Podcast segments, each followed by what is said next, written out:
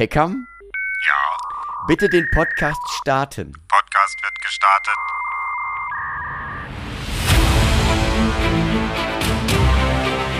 Christopher M. Peckham und Tobias Mann sind die Schauer.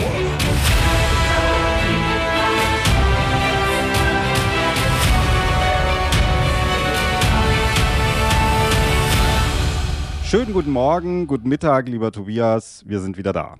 Guten Mittag, guten Morgen, guten Abend, das ist ja wurscht, weil die Leute können uns ja jederzeit hören.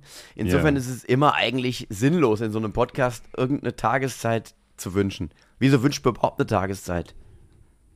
Ich wünsche dir, na, Ja, das ist Morgen. aber auch, weil du so international aufgestellt bist, weißt du? Du bist mal Ja, hier, mal dort und so und bei dir, da Immer. sind äh, die Time Zones ist bei dir nicht so wichtig, aber für so jetzt Otto Normalbürger wie mich, da ist das, macht das schon einen Unterschied. Ja. Ja gut, aber die Zeitverschiebung von Darmstadt nach Mainz hat uns ja oftmals wirklich schon echt in Probleme gebracht. Das ja. stimmt, ja, das muss man sagen. Weil wir sind ja eine Stunde hinten dran, deswegen meinst du immer nur, ich sei zu spät, wenn wir uns verabredet haben. Das ist aber de facto gar nicht so. Wir müssten uns nur mal auf eine gemeinsame Zeitzone einigen.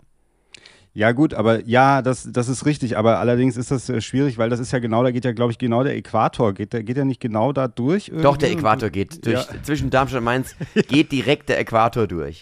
Deswegen auch diese, diese ganzjährig fast tropischen Temperaturen, die wir einfach haben. Ja, ja, und dann bei dir ist es äh, hell und bei mir ist es dunkel und das kann man auch von oben sehen. Dass da, und da regnet Genau, und genau. hier regnet es nicht. Und so in Mainz regnet es ja viel. In Darmstadt haben wir ja, muss man sagen, ein beständiges Wetter. Also wir sind hier nicht so, äh, wir bleiben immer verschont von Katastrophen. Ja? Ich weiß nicht, wie es in Mainz aussieht. Da sieht es, Wir haben zu auch ständig Wetter. Wir haben ständig Wetter. Ja, also es ist immer Wetter eigentlich.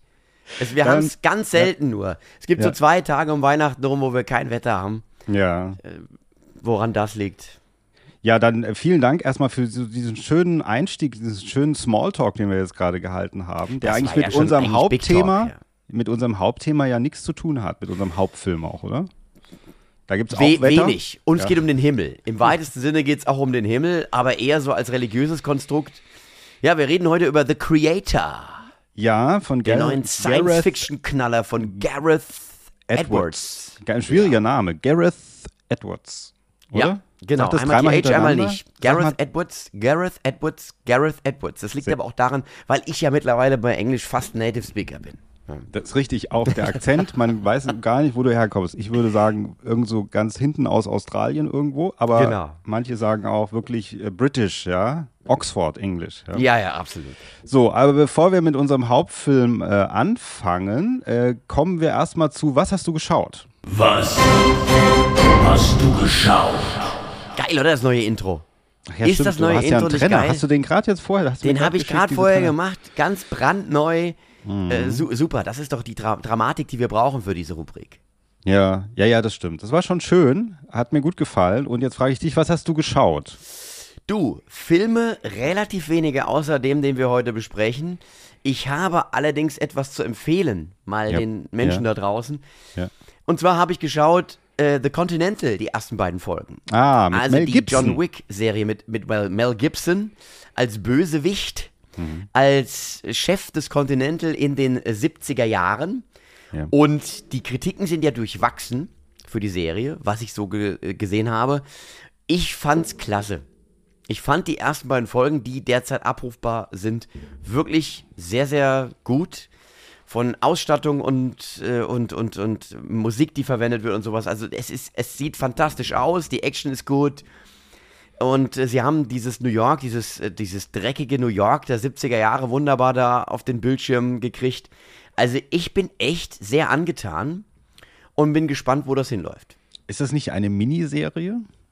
Das kann ich dir gar nicht so genau sagen. Ich weiß, dass bisher nur zwei Folgen verfügbar sind. Wie viel es am Ende werden, weiß ich nicht. Was ist eine Miniserie? Fängt die an ab acht äh, und alles unter acht Folgen und alles drüber ist. Ja, also eine Miniserie ist ja auch, glaube ich, würde ich jetzt definieren als sowas Abgeschlossenes, so wie zum Ach, Beispiel. richtig, du hast recht. Was True dann keine zweite Staffel mehr hat. Ja. Erste Staffel True Detective äh, hat Ja. acht Folgen, glaube ich, und ist abgeschlossen. Aber ist das nicht dann äh, ein- eine Anthology-Serie? So nee, das ist nur, wenn man wieder eine macht und die ist wieder Ja, aber es gibt ja. True Detective 2. Ja, ja, das ist dann auch so, aber es ist ja trotzdem insgesamt eine Miniserie. Also Das heißt Mini also, äh, eine Anthology entsteht, äh, besteht aus mehreren Miniserien. Kann man das so sagen? Ja, würde ich, ja. glaube Weil ich. American Horror Story ist ja auch so, das startet ja immer wieder neu. Ja. Und das hat dann immer wieder eine andere Geschichte und sowas. Oder auch diese Fargo-Serie, die ich Fargo, übrigens auch ganz fantastisch fand. Die ist dann auch sozusagen aus mehreren Miniserien zusammengesetzt, eine, eine Anthology, eine Anthologie. ja, ja, genau. genau. Hm, okay. Ich habe das gelesen, ich weiß es nicht genau, deswegen keine Aber Ahnung. es ist, also die Story ist letztlich der Aufstieg von Winston, also dem, dem Chef des Continental, den wir kennen, der mit Ah. John Wick zu tun hat. Ach, der. Der ist das am Anfang nicht, sondern John, der, der, der ähm, Mel Gibson ist das. Und äh, das, die Serie handelt davon, wie das dazu kommt, dass der Winston im Prinzip dann aufsteigt zum Chef des Continental. Und ja, ja, wie schlägt sich denn der Mel Gibson? Ich bin ja großer Mel Gibson-Fan. Mel Gibson schlägt sich wie immer sehr gut. Also er macht das echt klasse. Er ist halt auch mittlerweile, das war er ja schon immer, er war ja schon immer so ein Charakterkopf, so eine Person, die man auf der, die auf der Leinwand halt eine gewisse Ausstrahlung hatte. Und das ist da auch wieder deutlich sichtbar. Ich finde dagegen die Protagonisten teilweise etwas blass. Also gerade im Kontrast natürlich dann zu so jemandem wie Mel Gibson. Ähm, vielleicht gewinnen die noch ein bisschen an Profil, aber das fehlt mir noch ein wenig. Aber ansonsten kann ich das wirklich nur wärmstens empfehlen. Also The Continental. Bitte anschauen. Also wir dürfen nicht vergessen, äh, Mel Gibson war mal der sexiest man alive, ja. Also vor langer Zeit, bevor er, ähm, jetzt sieht man, ich meine, er ist auch ein bisschen älter geworden. Er hat sich trotz, glaube ich, Ja, aber das Alter steht ihm gut. Ja, ich finde auch trotzdem, obwohl er ja so, so ein relativ großes Alkoholproblem in seinem Leben hatte und so geht es noch. Aber er hat sich auch immer ein bisschen fit gehalten. Und äh, ich habe gerade, eben- vorhin habe ich gerade so, weil ich mir ein Poster kaufen wollte von einem Vogel auf dem Drahtseil, und da steht so drauf, er ist der Traum vieler Frauen, aber der Albtraum einer ganz bestimmten Frau, nämlich dann von Goldie Hawn, ja. Und das war ja damals so, Mel Gibson war ja so der, der Traumboy, so, naja, Boy war er nicht mehr, aber so ein Mann halt sozusagen, ja, der war ja total, also war ja der Ein, ein, Superstar. ein Frauenschwarm, das, was man als Ja, Frauenschwarm bezeichnet. Total, volle Kanne, ja. Und heute denkt man, der alte Mann halt. Und ich bin froh, dass er aber sowas macht wie Continental, wo er wieder ein bisschen was kommerzielleres macht, weil er macht ja viel so DVD-Premieren auch mittlerweile. Und Das hat natürlich alles auch Gründe, waren ja auch ein bisschen Schwierigkeiten, die er da, äh, war, war, war auch schwierig mit ihm. ja, er hat sich, er hat sich falsch Gibson. geäußert und so weiter, ja. Und ja, ja. das war Und jetzt sucht er so langsam wieder so den Weg so äh, zurück.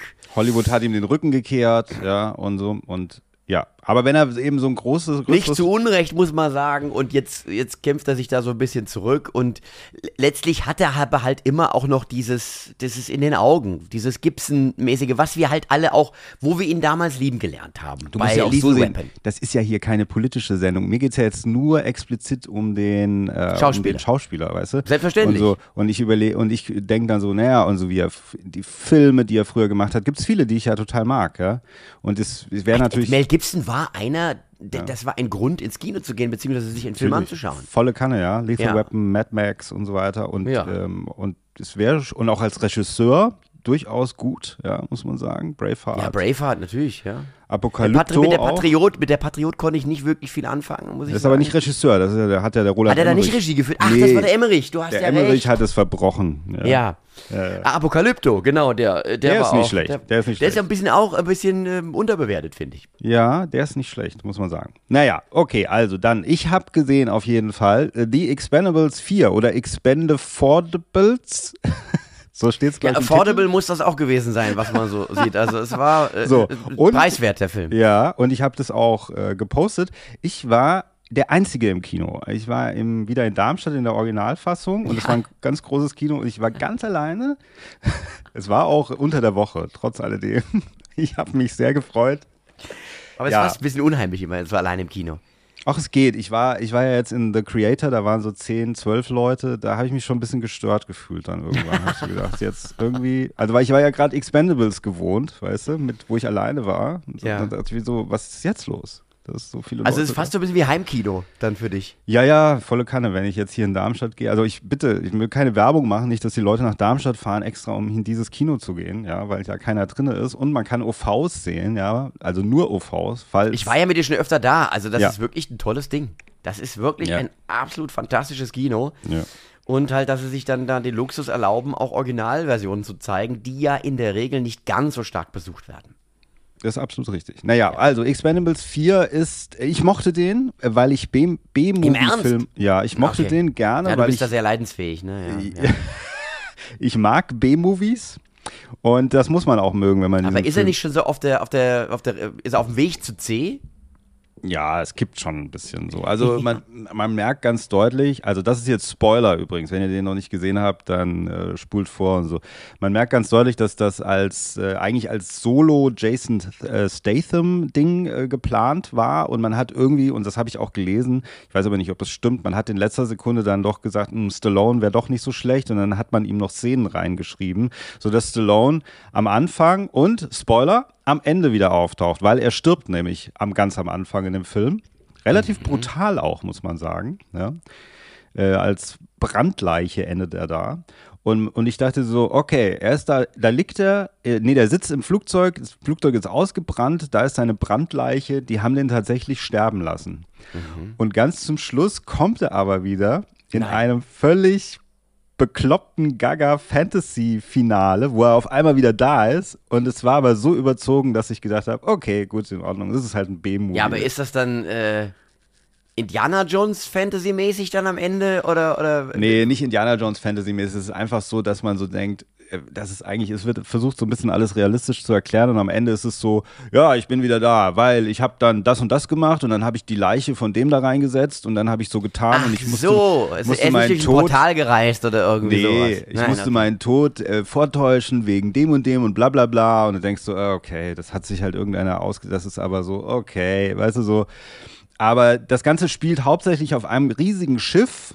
Ja, Terroristen haben so eine Atomwaffe ähm, geklaut und wollen an die russische Küste, wollen die da zünden, den dritten Weltkrieg provozieren. Und die Expendables werden dann dahin geflogen. Und was ich an dem Film mag, ist tatsächlich, weil Stallone stirbt am Anfang. J Jason Statham äh, wird ausgemustert und dann ist, da wird das Team angeführt von Megan Fox, was ich durchaus toll finde. Ich mag ja Megan, bin ein großer Megan Fox-Fan. Das hast du noch gar nicht erzählt. bin Wirklich? großer, bin großer Megan Fox-Fan. das ja. wissen wir doch alle. Du, du stehst auf eine Mischung aus Megan Fox und Steve Buscemi. Ja, und Steve Das Buscemi, ist genau dein Typ. der leider nicht mitspielt, ja. Sonst Der würde aber gut da reinpassen. Buscemi noch- ja. wird gut reinpassen. Wäre für mich noch erotischer dann der Film. Ja, natürlich, klar. Aber auf jeden Fall. So, und Dolph Lundgren ist dabei noch. Und Randy Couture ist dabei und 50 Cent ist dabei. Und dann, was auch ein bisschen arm ist, ist dann, dass der, der Antonio Banderas hat im dritten Teil mitgespielt und jetzt äh, spielt ein eher unbekannterer Schauspieler mit. Das ist sein, der Sohn des Charakters von Antonio Banderas, weil wahrscheinlich Antonio Banderas haben sie nicht mehr bekommen. Ja. so. Und äh, Andy Garcia ist auch dabei, äh, der dann auch mitkommt, als Chef aber sozusagen. Und ähm, was ich daran mochte, ist, dass letzten Endes das wirklich so ein bisschen Expendables-mäßig als Thema ist, weil das sind wirklich dann so diese ausgemusterte, das letzte Die Rudi- abgehalfterten. Rudis Resterampe fliegt Ja. dahin sozusagen, weißt du? Und äh, geraten in eine Falle und Jason Statham äh, muss sie dann retten und so. Und, Also es aber, ist eigentlich Silvesters Resterampe, wenn du so willst. ja, es ist eigentlich Silvesters Resterampe, aber Der fährt mit, mit, mit, mit der Limo durch Hollywood und sammelt in den Hotelbars die letzten, ja, ja, die letzten irgendwie so. Ein. Na gut, Iko Uweis ist als Bösewicht dabei von The Raid, den ich sehr, sehr mag. äh, Tony Jaa, der auch ein großer Kampfkünstler ist, ist dabei. Die wären aber ein bisschen verschwendet, habe ich gelesen. Ist das so? Es geht, die haben schon Oder so können sie zeigen, was sie können? Nö, sie können schon teilweise zeigen, was sie können. Vielleicht nicht so explizit, weil der Film ist auch gefühlt relativ kurz. Äh, da passiert. Und es ist natürlich unglaublich viel CGI. Du wirst halt voll kotzen, weil das ist alle, die ganze Action, alles, die ganzen Hubschrauber, das Schiff, alles. Das ist einfach so ein, so ein Studio, äh, einfach wie ein Studio, das Schiff, ja, die ähm, ist äh, wie ein Studio mit Bluescreen und dann laufen die die ganze Zeit da rum und kämpfen und Explosionen sind CGI und der Hintergrund das Meer und du siehst alles ist CGI und die haben da einfach das zu Hause irgendwo in der Lagerhalle gedreht. Also das ist schon, muss man echt sich drauf einlassen, ja. Also ich, das Lustige ist, ich habe jetzt heute Morgen so ein Soundbit, äh, so, so ein Reel gesehen, wo Stallone noch erzählt hat, wie unterschiedlich er die Dreharbeiten fand zu Guardians of the Galaxy und zu dem, was er sonst so tut. Und da hat er das, das, das Hohelied gesungen auf, man muss vor Ort sein, Ja. muss sich wehtun, man muss spüren, Sand, Stein, äh, Wind, Wasser und so. Und dann hattest du ja gepostet, was für ein CGI-Geballer jetzt auch wieder Expendables ist. Und das wunderte mich dann schon ein wenig. Ja, aber Stallone, also Stallone ist, da war er jetzt schon irgendwie Mitte 70, als er das gedreht hat, ja.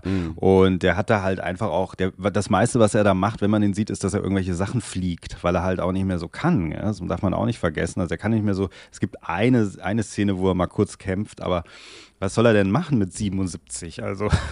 Ja. Ich meine, gut, Harrison Ford hat es vorgelebt, aber trotzdem, ähm, so große Action-Szenen hat er nun mal nicht mehr äh, was ich auch nachvollziehen kann. Und äh, ich glaube, das ist so ein bisschen wie bei Indiana Jones Teil 4 allerdings schon, äh, hier Königreich des Kristallschädels, wo ich auch das Gefühl hatte, äh, Spielberg und George Lucas haben, können sich alles leisten. Die haben sich alles zu Hause einfach aufgebaut, den ganzen Tempel und alles und Bluescreen gemacht, ja, und haben gesagt, komm, wir drehen das hier, ich habe keinen Bock. Haben, ich will nicht wegfliegen und so. Dann verpasse ich meine Lieblingsserie. Komm, wir machen das alles hier. Und dann haben die das alles da gemacht und so dementsprechend sieht der Film dann auch aus. Ja. Hm, Also Expendables Stall- 4 nur für Hardcore-Fans. Stallone hat jetzt auch ja Tulsa King, eine Serie am Ja. Start. Die haben wir so zumindest die ersten sechs Folgen oder was geguckt.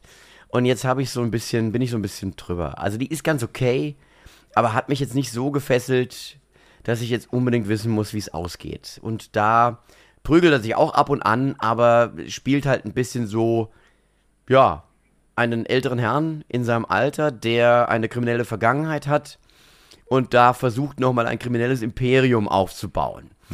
Äh, ganz, ganz okay, vor allem für Fans von Stallone, mit Sicherheit etwas, was man sich angucken kann, aber jetzt keine Jahrhundertserie. Ja, und mehr davon äh, auf jeden Fall am 31.12. Überall, wo es Internet gibt. Da ist, findet nämlich statt das Silvester-Special mit dem F-Team und Alice Köfer als Gästin. Äh, und da sprechen wir über Stallone-Filme und äh, feiern rein sozusagen und Also zählen runter. ein Syl-Silvester-Special. Genau. Also am 31.12. ist es online. Könnt ihr mit uns in das neue Jahr feiern. Ja. Und was ich auch ganz interessant, also was ich ganz lustig fand, auch äh, eine schöne Botschaft für alle Jugendlichen da draußen ist, Dolph Lundgrens Charakter hat den ganzen, die ganze Zeit bei Expendables 4 ein Alkoholproblem. Er möchte nämlich einfach Abstand nehmen von Alkohol und liest dann so ein Buch, Sober in 13 Days oder irgend sowas, ja. Und ist total mies drauf, hat, trägt auch eine Brille und ist mies, sagt auch fast nichts in diesem ganzen Film. Und er hat dann aber eine Szene ganz zum Schluss auf dem Schiff, wo er irgendwie wieder versucht, mit seinem Gewehr so scharfschützenmäßig jemanden zu, zu erwischen und zu erschießen. Und es gelingt ihm wieder nicht, weil er so zittrige Hände hat. Und dann nimmt er seinen Flachmann raus, sagt fuck it, ja, trinkt den, und er- erschießt alle und sagt it's good to be back. Ja, also Das ist doch mal eine schöne draußen- Message. Ja. Eine, ich finde, das ist eine sehr schöne Message, die man auch einfach mal so in der Welt stehen lassen kann. Ja? Alkohol ist doch eine Lösung. Ja, ist doch eine Lösung. So, Ja. und damit kommen wir jetzt äh, zu unserer nächsten äh, Kategorie. Und Ja, die ihr habt noch was gesehen. Was haben wir gesehen? Ich habe noch was gesehen. Ach, du hast noch was gesehen. Ich dachte, du hast nichts gesehen, hast ja, du gesagt. eine Sache, weil wir ja äh, Dokumentationen, anspruchsvolle Dokumentationen viel zu selten hier vorstellen Nein, bei den Schauern. Hm. Äh, habe ich gesehen, die Scooter-Doku Fuck 2020. Die ist jetzt im Stream erhältlich auf Netflix. Nicht dein Und Ernst? sagen wir mal so, doch, weißt du warum? Weil Scooter, ich, ich, also nicht meine Musik, ähm, noch nie gewesen, aber als Phänomen finde ich das total spannend. Weil ich meine, hallo, guck mal, wie lange, das sind ja quasi die Rolling Stones Deutschlands, wenn du so willst. Wie lange die schon am, am Start sind. Das ist aber sehr weit. Das ist aber sehr weit gegriffen hier. Und die Doku ist, ja, äh, also, wenn man, wenn man sich für das Phänomen Scooter interessiert, kriegt man so ein bisschen Einblick, was da los ist. Was ich am spannendsten fand, war der kreative Prozess. Also wie so grandiose Zeilen wie How much is the fish? Und äh, Hyper Hyper entstanden sind. Das ist schon interessant zu sehen, wie die das kreieren. Also was für ein langwieriger, schwieriger und äh, intellektuell anspruchsvoller Prozess dem zugrunde liegt. Also schaut euch das an. Das ist ja Fuck furchtbar. Ich 20. fühle mich direkt schlecht, als du das jetzt erzählt hast. Ich fühle mich jetzt direkt, die Leute schalten auch ab, glaube ich. Ja, aber du hast Scooter mir ist doch- gar keine richtige. Du hast doch alle Alben. Ich habe das doch bei dir gesehen, als ich bei dir war. Du hast alle Alben von Scooter. Singst das auch immer, wenn wir gerade nicht auf Sendung sind. Düb, düb, düb, dü, dü, Ja, ja, ja, ja. tatsächlich muss ich ehrlich sagen, und natürlich, wie gesagt, Es geht hier nur um die Vordergründe, aber ich hatte tatsächlich mal eine Bekannte, die hat äh, als Background-Tänzerin bei Scooter mitgetanzt. Das ist nicht dein Ernst. Guck mal, wie klein die Welt ist. Ja, ja. Und die hat, ja, weil die war, Scooter hat ja immer irgendwie, das sind ja drei Mitglieder und Ja. äh, aber immer, die wechseln immer sozusagen die Mitglieder. Ja, nur Also HP Baxter, der er bleibt der- immer er da. bleibt. Genauso wie er blond bleibt, bleibt er immer der Kopf sozusagen Genau. von. Und einer von dieser Urbesetzung, einer von den dreien, der war eben mit dieser Bekannten befreundet und deswegen ist sie da reingekommen. Die kannte den einfach von irgendwo, von früher oder so. Und die hat ganz schlimme Sachen erzählt, die ich jetzt nicht hier wiedergebe, aber die hat ganz schlimme Sachen erzählt, teilweise wie auch hier H.B. Baxter drauf ist und so. Und deswegen stellen sich bei mir alle Haare, wenn ich das höre. Ja, Ja, aber sagen wir mal so, man kriegt so ein bisschen einen Eindruck davon. Ja. Natürlich ist sowas auch immer. Also eine Doku ist halt auch eine Doku, ja. Die haben ja dazu gesagt, dass sie gefilmt werden dürfen. Insofern werden sie natürlich nicht ihr total wahres Gesicht zeigen. Aber es schimmert ein wenig durch, Hm. wie da manchmal so die Befindlichkeiten hinter der Bühne ausgelebt werden. Äh, also Ja. deswegen. Also es tut mir leid, liebe Zuhörer, dass der Tobias das jetzt hier mit rein Ich bin, ja- ich bin ja Horrorfilm, Horrorfilm-Fan, also insofern habe ich das irgendwie in diesem, in diesem Genre eine verortet. Doku über Scooter gesehen. Das ist doch, echt, das ist doch hier nicht der, der Dancefloor-Podcast, ey. Der 90s Eurodance-Podcast. Das wäre doch nicht schlecht, wir zwei, oder? Als Die Euro- mit Eurodance wenig am Hut haben, einfach mal darüber reden. Naja gut, also als es rausgekommen ist damals, äh, als ich jung war, war das natürlich schon irgendwie total toll, weil sowas hatte man auch noch nicht so gehört damals, muss ich tatsächlich sagen. Ja. Naja gut, ähm, wir waren damals eher so der Underground-Techno-Kultur, der, der wirklich der wahren Rave-Kultur zugewandt. So mit dem Staubsauger auf dem Rücken in die Disco und sowas. Äh, Omen und Co. Und da war natürlich Scooter eigentlich der Antichrist. Ja, weil, weil das war ja das sozusagen das kommerzielle Ausschlachten äh, von, von der Musik, die wir gemocht haben und das halt auf eine Art und Weise, äh, wie man sie eigentlich nur im Autoscooter genießen kann. Also da, daher passte der Name natürlich auch ganz gut. Ja gut, du bist aber auch jetzt äh, 15 Jahre älter als ich und das äh, hast du natürlich andere Erfahrungen gemacht. Ich habe Ich bin ja 18 Jahre älter als 18 du Jahre mittlerweile, älter. ja. Wegen der Zeitverschiebung zwischen Mainz und Darmstadt altere ich halt auch deutlich schneller. Ja, ja. Das ist ja hier wegen der Lichtgeschwindigkeit, da ist ja so, da altert man ja nicht so. Deswegen, Genau. ja, ja, das wollte ich nochmal sagen. Du bist ja immer gleichzeitig da und nicht da. Du bist ja sozusagen Sch- Schrödingers Podcaster, bist du ja. Das ist richtig, das ist Ja. richtig. Ähm, äh, aber ja, also da, ähm, mit 13 oder mit 12 oder so, dann kam irgendwie Tour Unlimited und dieses Ganze. Du hast schon recht, das ist diese kommerzielle Ausschlachtung irgendwie. Das, äh, absolut, aber das fanden wir natürlich, das war für uns was Neues, weil wir waren halt nicht so diese Hardcore-Techno-Typen wie, wie du und deine Freunde. Ja. Ja, ja, klar, klar. Und, so. und dann muss ich nochmal sagen, hier derjenige, der äh, Culture Beat Mr. Wayne gemacht hat, der ist, das ist ein Darmstädter. Also der sitzt hier in Darmstadt. Der ist jetzt mittlerweile weggezogen, aber die kommen alle aus Darmstadt, ja. So klein ist die Ja Welt. gut, Mr. Wayne, der eine ist ja äh, ver verstorben. Der eine ist verstorben, war, ja. Ähm, Genau. Aber ja, okay. Ja, du, Darmstadt war, Darmstadt war natürlich damit auch mit seiner äh, Lage, so Rhein-Main-Gebiet im weitesten Sinne, natürlich auch Teil dieses Rhein-Main, dieser Rhein-Main-Techno-Szene. Insofern nicht weiter Genau. verwunderlich. Ja. Unglaublich. Das ist Aber jetzt sind wir wieder äh, inhaltlich ganz ja, woanders. du ge- hast ja damit angefangen. So, dann Ja, ja. geht's jetzt, äh, da darfst du dich jetzt nicht beschweren. Ja. Über was beschwer ich Ja, ja, mich vorher schreibst du mir die Trailer, da habe ich, schicke ich dir Trailer, dann sagst du, die, ah, das Du hast mir lang. neun Trailer geschickt. Ja, aber die wollte Das muss man den Leuten mal erklären. Neun Stück. So, wenn wir über jeden von diesen neun Und Trailern nur drei Minuten du- sprechen, kannst du dir ja mal Ja. ausrechnen, wenn du das hinkriegst. Und dann sagst du, hier, wir haben keine Zeit und dann benutzt du so Abkürzungen wie ME. Was heißt das denn? Mit Eiern? Was heißt das denn? ja, mit Eiern heißt das. Meines Erachtens heißt das. Ach, meines Erachtens zu viele Trailer, sagst du. Okay. Ja. Ich will ja, ja. niemandem Und dann, meine Meinung dann redest du aber hier eine Stunde über die Scooter-Doku, weißt ja, du? weil ich finde, dass man sich als Horrorfilmfreund das durchaus mal antun kann. Auch Wo wenn gibt's das auf Netflix? Netflix, ganz frisch. Fuck 2020. Scheiße, ey, das gucke ich auf keinen Fall. So, dann kommen wir jetzt zur nächsten Kategorie, das sind die Trailer. Trailer. So, und weil wir ja keine. Zeit haben, reden wir Ja. jetzt über nur vier Trailer, aber vier ist okay, oder? Mit vier komme ich klar. Ja. Okay, also Silent Night, äh, der neue Film, also der neue Film oder der erste Film seit 20, der erste amerikanische Film seit 20 Jahren von John Woo. Er ist wieder da. John Woo ist wieder da mit Joel Kinnaman.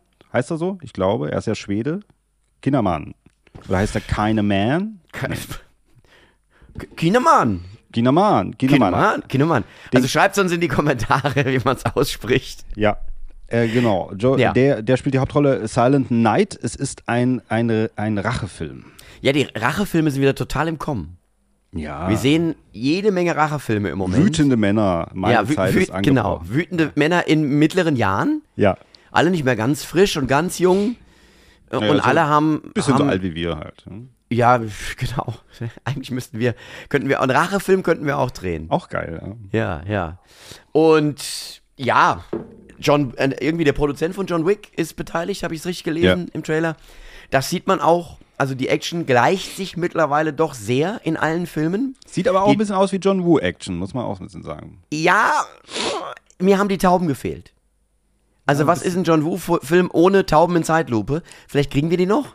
Aber das würde ich schon verlangen an der Stelle.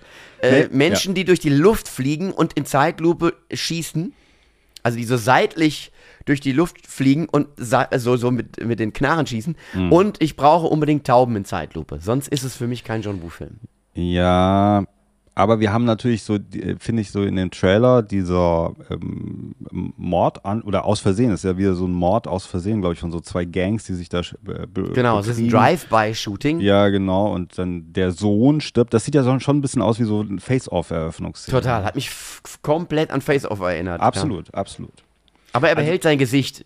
Das können wir, glaube ich, auch schon mal spoilern. Wahrscheinlich, ja. Aber ich, also ich fand es, ich fand es nicht schlecht. Er Aber hast du es hast du es auch so verstanden, dass er was am Stimmband hat? Und dass es deswegen, dass er nicht mehr reden kann und dass es deswegen Silent Night heißt? Ah. Ja, ich habe das gelesen, dass es ein eben, dass da irgendwie kein kaum äh, Dialog äh, vorkommt in dem Film. Wahrscheinlich ist das, die- also alle diese Filme versuchen ja irgendwie eine Besonderheit mitzubringen. Ja. damit sie sich unterscheiden von anderen Filmen. Und vielleicht ist es das, dass er nicht mehr reden kann. Also er hat ja dieses Pflaster auf dem Kehlkopf und steht dann vorm Spiegel und will schreien und das funktioniert nicht. Stimmt. Und insofern geht er dann auf einen stummen Rachefeldzug. Also ich finde, der Trailer sieht echt super aus, muss man sagen. So ein sieht schön brutal aus und gucke ich mir auf jeden Fall an. Ist ein Weihnachtsfilm, glaube ich. Ja. super. Ja, ja. Dann haben wir äh, Toxic, The Toxic Avenger. The Toxic Avenger, äh, das ist natürlich etwas, was mich an meine Kindheit und Jugend erinnert. Kennst du Äh, den Originalfilm? Oder Ja, die klar. Originalfilme? Trauma. Ja, Trauma ist das. Ich habe das, glaube ich, nie, also ich kenne das alles, aber ob ich das je wirklich von vorne bis hinten geguckt habe, weiß ich gar nicht. Ja, wir haben den ersten haben wir gesehen, da gibt es ja auch noch hier äh, Sergeant Kabuki Man, Man und wie sie alle heißen. Ja, Die Sergeant Trauma-Film- Kabuki Man, äh, NYPD, habe ich gerade Ja. vorhin den Trailer geschaut. Das Ja, ist so und- bekloppt. das ist wirklich auch teilweise hart gewesen, die Filme zu gucken. Also jetzt nicht im Sinne von, dass es jetzt, dass man das nicht ausgehalten hat, was da gezeigt wird, sondern sie waren halt wirklich schlecht. Sie Ja, waren aber wirklich, erklär mal kurz äh, Trauma, wenn's wenn man es nicht kennt. ja, Droma ist ein, ein, ein Studio, das sich auf die Fahnen geschrieben hat, extrem billige, also wirklich, die, die haben sich damit, das war so ihr, ihr, ihr Argument, wir, wir machen billige Filme, wir machen B, C-Movies, D-Movies, so richtig so mit Gewalt und, und, und Sex und, und alles so ein bisschen on, äh, edgy und da gab es eben auch den, äh, äh, hier, Toxic Avenger, der in eine, ein, ein Fass mit chemischem Zeug, so war das, glaube ich. Ich habe es 100 Jahre nicht gesehen. Ja, ja, in so Fällt, Atom- ähm, dann, ja. Und dann anschließend entstellt ist, aber halt auch gewisse Fähigkeiten hat. Es war so die, die, die, die handgemachte billige Antwort auf, ja, so alles, was so das Hollywood-Kino damals geboten hat. Ja, ja. Und jetzt haben sie offenbar wieder so Geschmack daran gefunden, das wieder aufleben zu lassen. Und deswegen spielen jetzt auch so Menschen wie Peter Dinklage damit. Ja, der spielt ja den Toxic Avenger. Ist er das? Ja. Tatsächlich, ja, weil man sieht ihn im Trailer ja nicht. Nee, man sieht im Trailer nicht. Aber ähm, es ist ein, der Regisseur ist eher so ein, ich weiß nicht genau, wie er heißt, aber es ist so einer, der auf Sundance, äh, auf, der hat einen Film gemacht und das lief auf dem Sundance, Sundance Film Festival gut. Und dann hat man ihm diese Regie da betraut und ähm, äh, dann jetzt Lloyd Kaufman, der Be Begründer von Trauma oder CEO oder wie man das nennen mag, der schon sehr, sehr alt ist, der hat gesagt, oh, ganz toll, also natürlich sagt er ganz toll, aber so, ja, das ist so dieses, genau das wollten wir, weil die, es gab auch mal die Überlegung, jetzt lag das bei Legendary Pictures, dieser Film, und es lag, war vorher, waren die Rechte woanders. Und da war, hatte man die Idee, dass man so einen PG-13-Film daraus macht, ja, und jetzt ist es halt, eher so wieder so ein Film, wie ja eigentlich früher ja auch war, sehr brutal. Ja gut, aber das macht ja keinen Sinn. Also das muss man einfach mal an der, an der Stelle sagen. Wenn du da jetzt PG-13 draus machst, dann geht ja der ganze Spirit verloren. Ja, der ja. Spirit war ja so das, was im Prinzip auch dieses, dieses Grindhausige. Also es waren halt einfach Müllfilme, aber sie wussten, dass sie Müll sind. Und wo wir bei unserer alten Diskussion sind, was ist Trash? Und da, das wollte nichts anderes sein. Genau das wurde geboten und dafür gab es eben ein Publikum. Das ist ein Film, den hast du, oder das waren Filme, die hast du dir angeguckt mit ein paar Kumpels, hast dir eine Pizza geholt, hast Bier getrunken und hast so nebenbei diesen Film geguckt und hast dann halt gelacht, wenn irgendwelche Köpfe explodiert sind. Das war letzten Endes der Spirit. Und das kriegst du einfach nicht hin, wenn du da irgendwie was weichgespültes, glattgelutschtes haben möchtest. Und insofern, der, der Red Band Trailer lässt mich jetzt hoffen, dass dieser, dieser Geist der Filme, der, der Troma-Filme da erhalten geblieben ist, auch jetzt. Wir werden es erleben. Ich werde es mir Ja. auf jeden Fall angucken. Ja, und wieder natürlich kleine Peckham-Anekdote am Rande. Ich hatte früher einen guten Freund aus der Schule, der ist nach Amerika gegangen, wollte Schauspieler werden. Der hieß auch Tobias im Übrigen.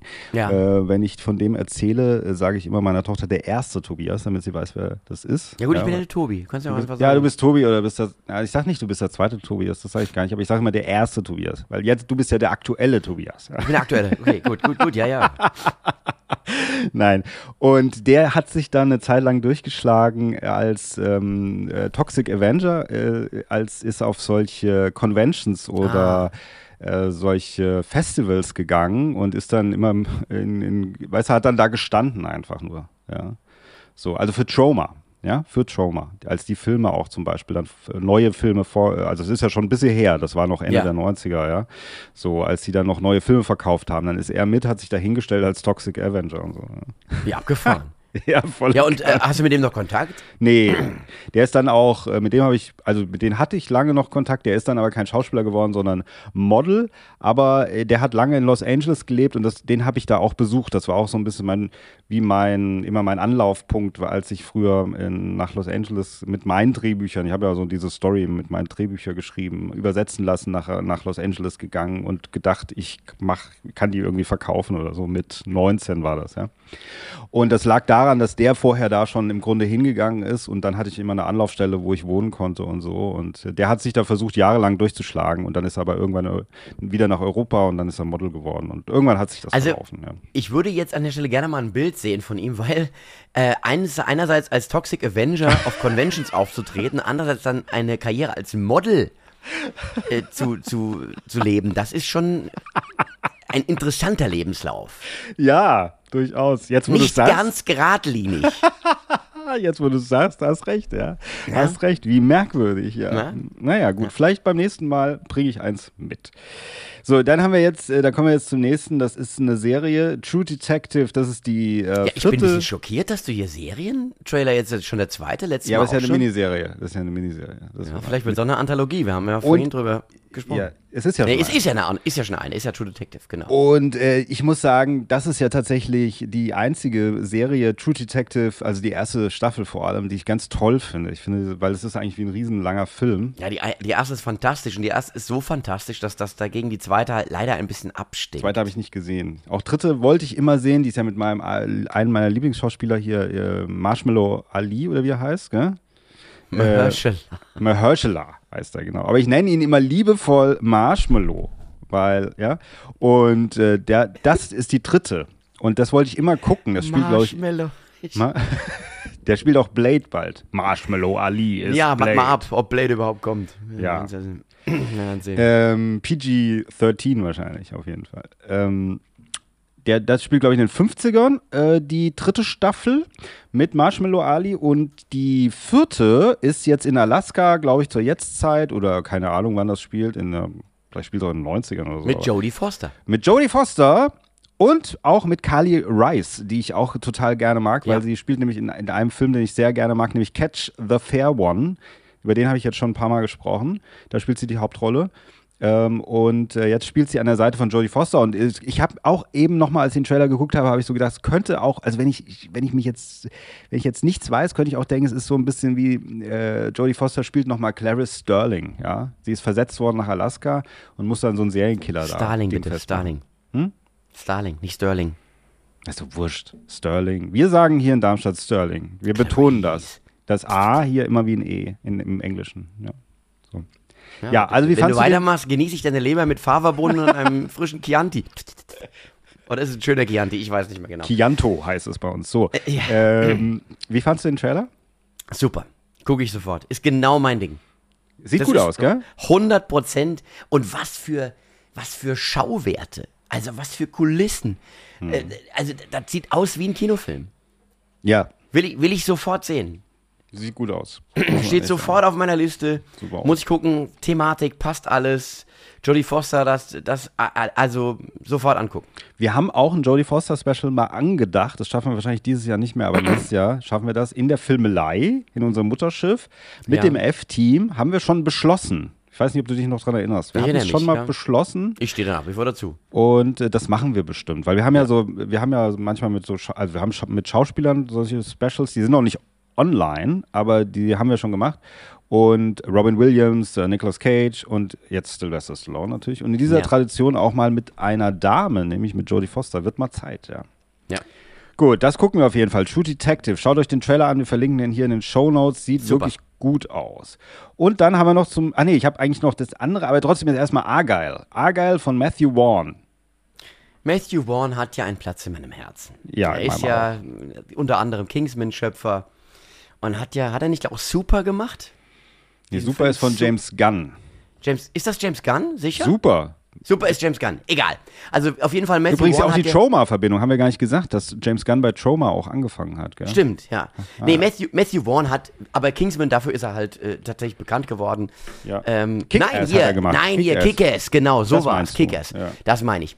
Und er hat ja so diesen Fable für, ja, krasse Gewalt, so über, überzogene, überzeichnete Gewalt, comicartige Ja. Gewalt, äh, was er ja auch in diesem Trailer wieder zelebriert.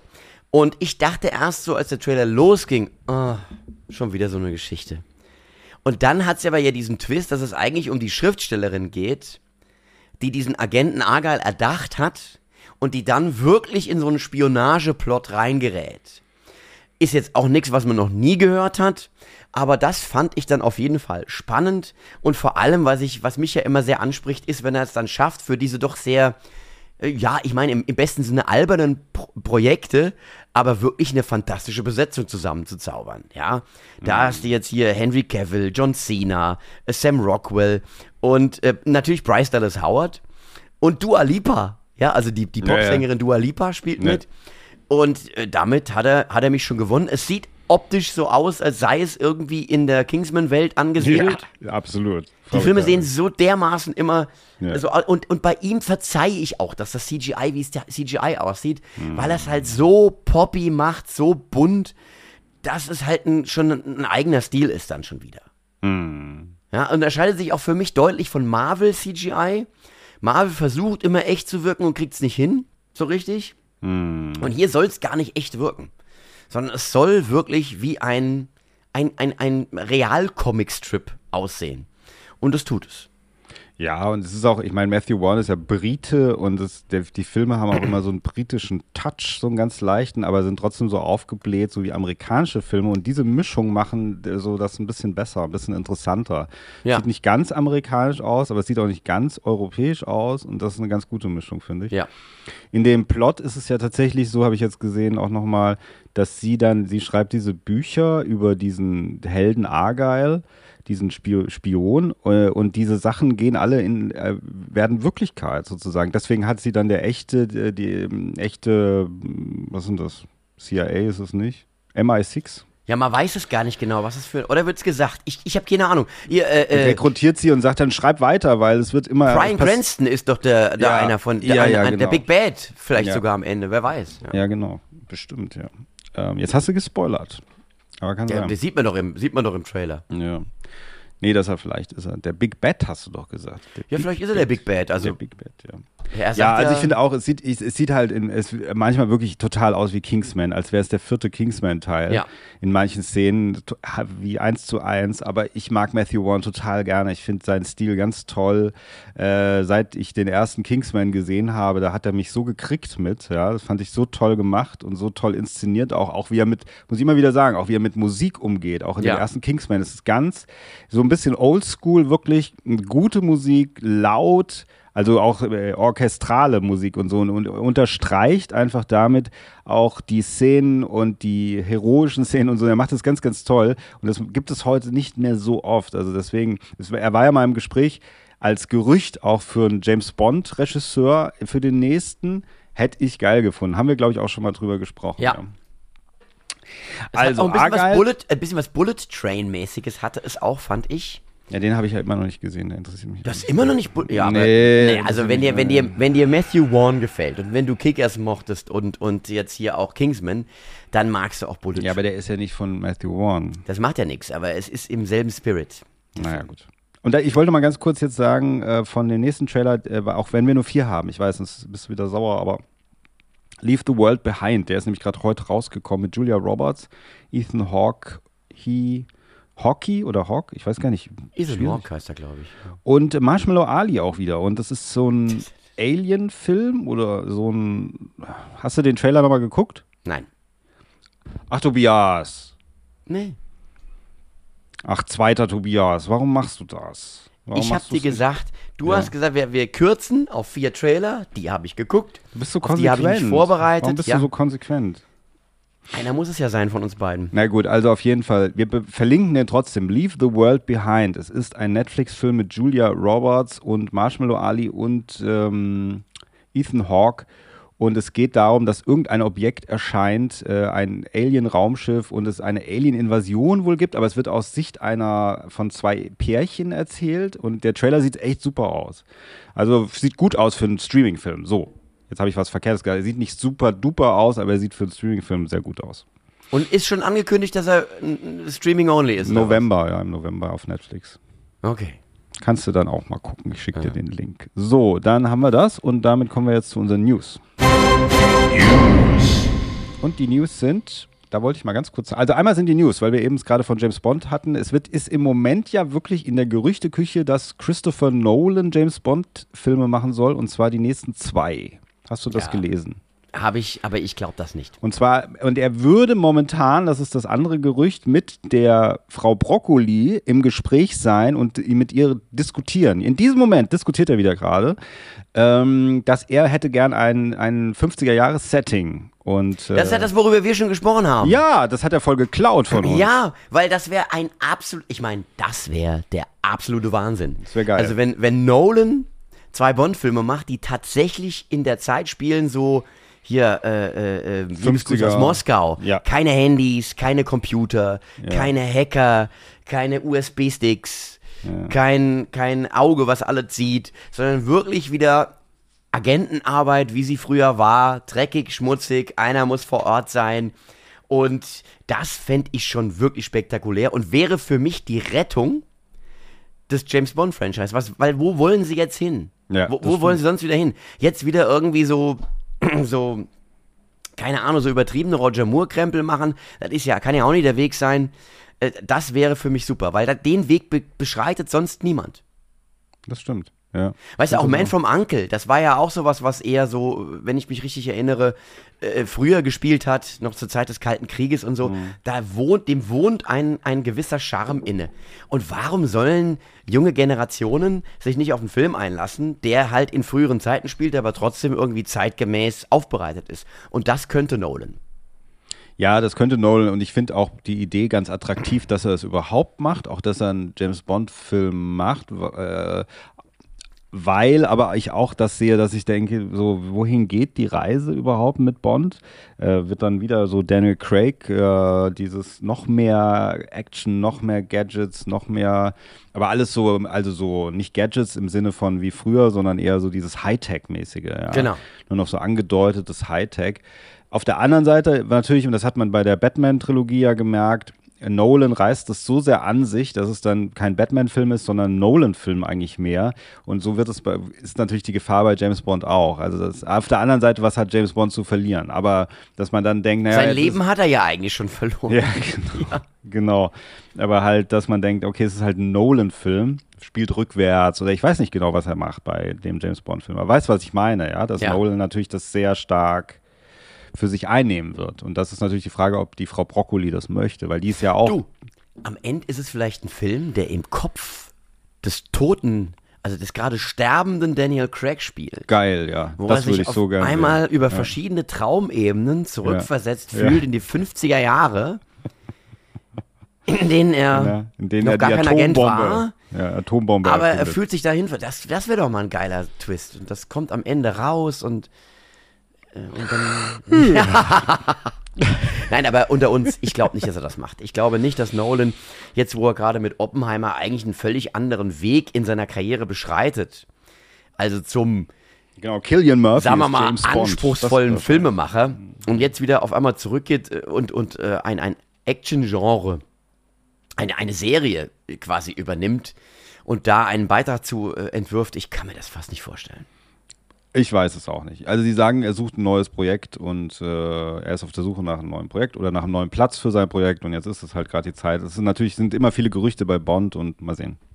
Ja. Wie gesagt, Killian Murphy als Bond, äh, Michael Caine als äh, Q äh, und, und Christian Bale spielt den Bösewicht. Und wen haben wir? Ja, Wen er Michael? Caine ist, ist, Ist, vor- ist drüber. ist mittlerweile, glaube ich, zu alt. Ja, er hat aber gerade, es kommt jetzt bald ein neuer Film mit Michael Caine, ist kein Witz, gell? Der ist jetzt Okay. über 90 und es gibt einen, aber da ist er nur noch am, äh, so, so Gehhilfe hat er die ganze Zeit dabei, ich glaube auch in echt. Ah, ich meine, er ist jetzt auch, er hat auch gesagt, es ist jetzt mal gut, hat er im Interview gerade letztens gesagt. Okay. So. Und dann meine zweiten News, die ich mal ansprechen wollte, weil du hast ja keine News. Äh, Doch, ich hab nur, du hast mich ja nicht zu Wort kommen lassen. ach so, ja bitte, was denn? Der Writer Strike ist beendet. Ach, tatsächlich. Sie haben Hab ich sich geeinigt. Wann heute? Sie jetzt haben, gerade? Nee, Writer Strike gestern oder vorgestern haben sie sich, na, was weiß ich, wie viel, über 150 Tage oder was- wie viel es jetzt gewesen ist, äh, haben sie sich geeinigt. Äh, die, die Writer sind wohl sehr zufrieden mit der Einigung, die getroffen worden ist. Es ist allgemeine Verwunderung, dass es so lange gedauert hat. Und jetzt ist die große Hoffnung, dass nach dem Writer Strike äh, die Actors äh, auch wieder zu einer, mit den Studios zu einer Einigung kommen. Ja, das sozusagen mit dem Rückenwind, der jetzt da ist, dadurch, dass diese Kuh vom Eis ist, auch das andere gelöst wird und dann wieder das Filmgeschäft so laufen kann, wie sich's eigentlich am Ende alle wünschen. Oh, wie schön, ja. Ja. Mhm. Aber das Das heißt- habe ich nicht mitgekriegt. Aber jetzt, Ja, also schreiben dürfen sie schon wieder jetzt.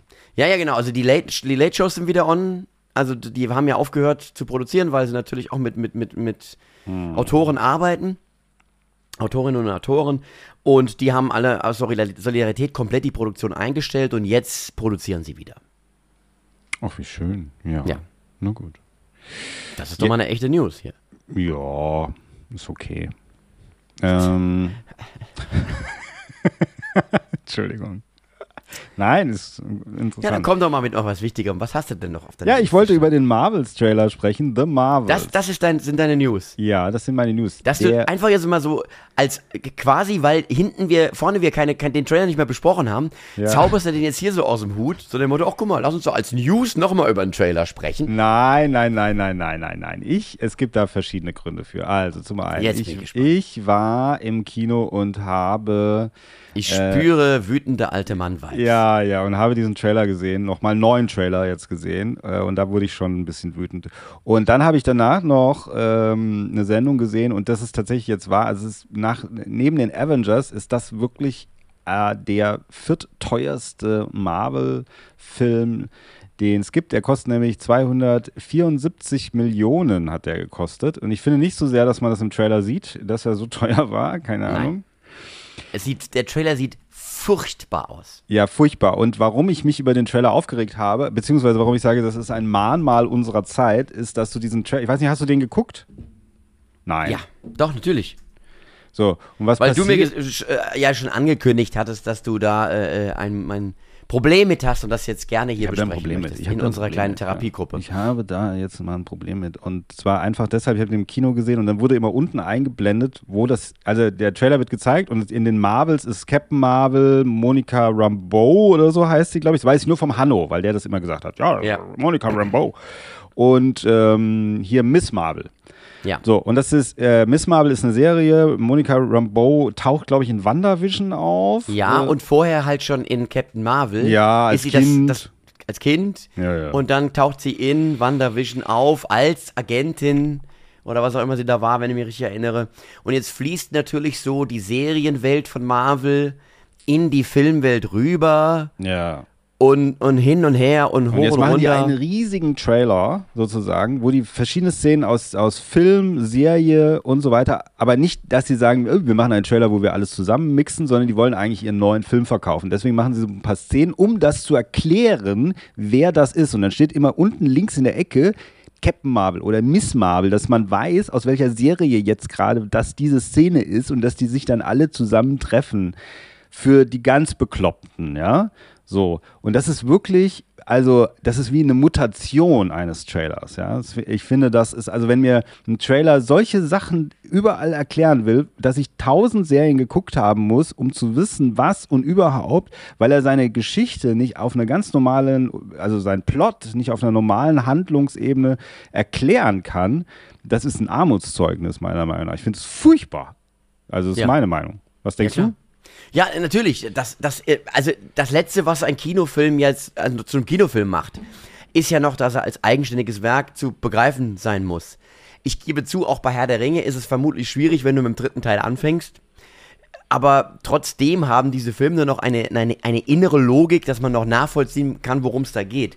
Aber wenn du jetzt quasi schon irgendwie so, so äh, Fußnoten setzen musst, Ja, genau. um den Leuten Also. zu erklären, wo jetzt warum, was, wie genau mit wem zusammenhängt und wieso und weshalb und dann hier noch ein Easter Egg und da ist die Katze wieder dabei, äh, die die Leute frisst und so, das ist natürlich schon wirklich, äh, ja, schwierig. Ich finde das ganz schwierig, in welche Richtung da Marvel gerade geht und wenn du mich fragst, müssen die erstmal nochmal auf die Nase fallen ein paar Mal, bevor sie möglicherweise da die Notbremse ziehen und mal irgendwie sich nochmal ganz neu hinsetzen.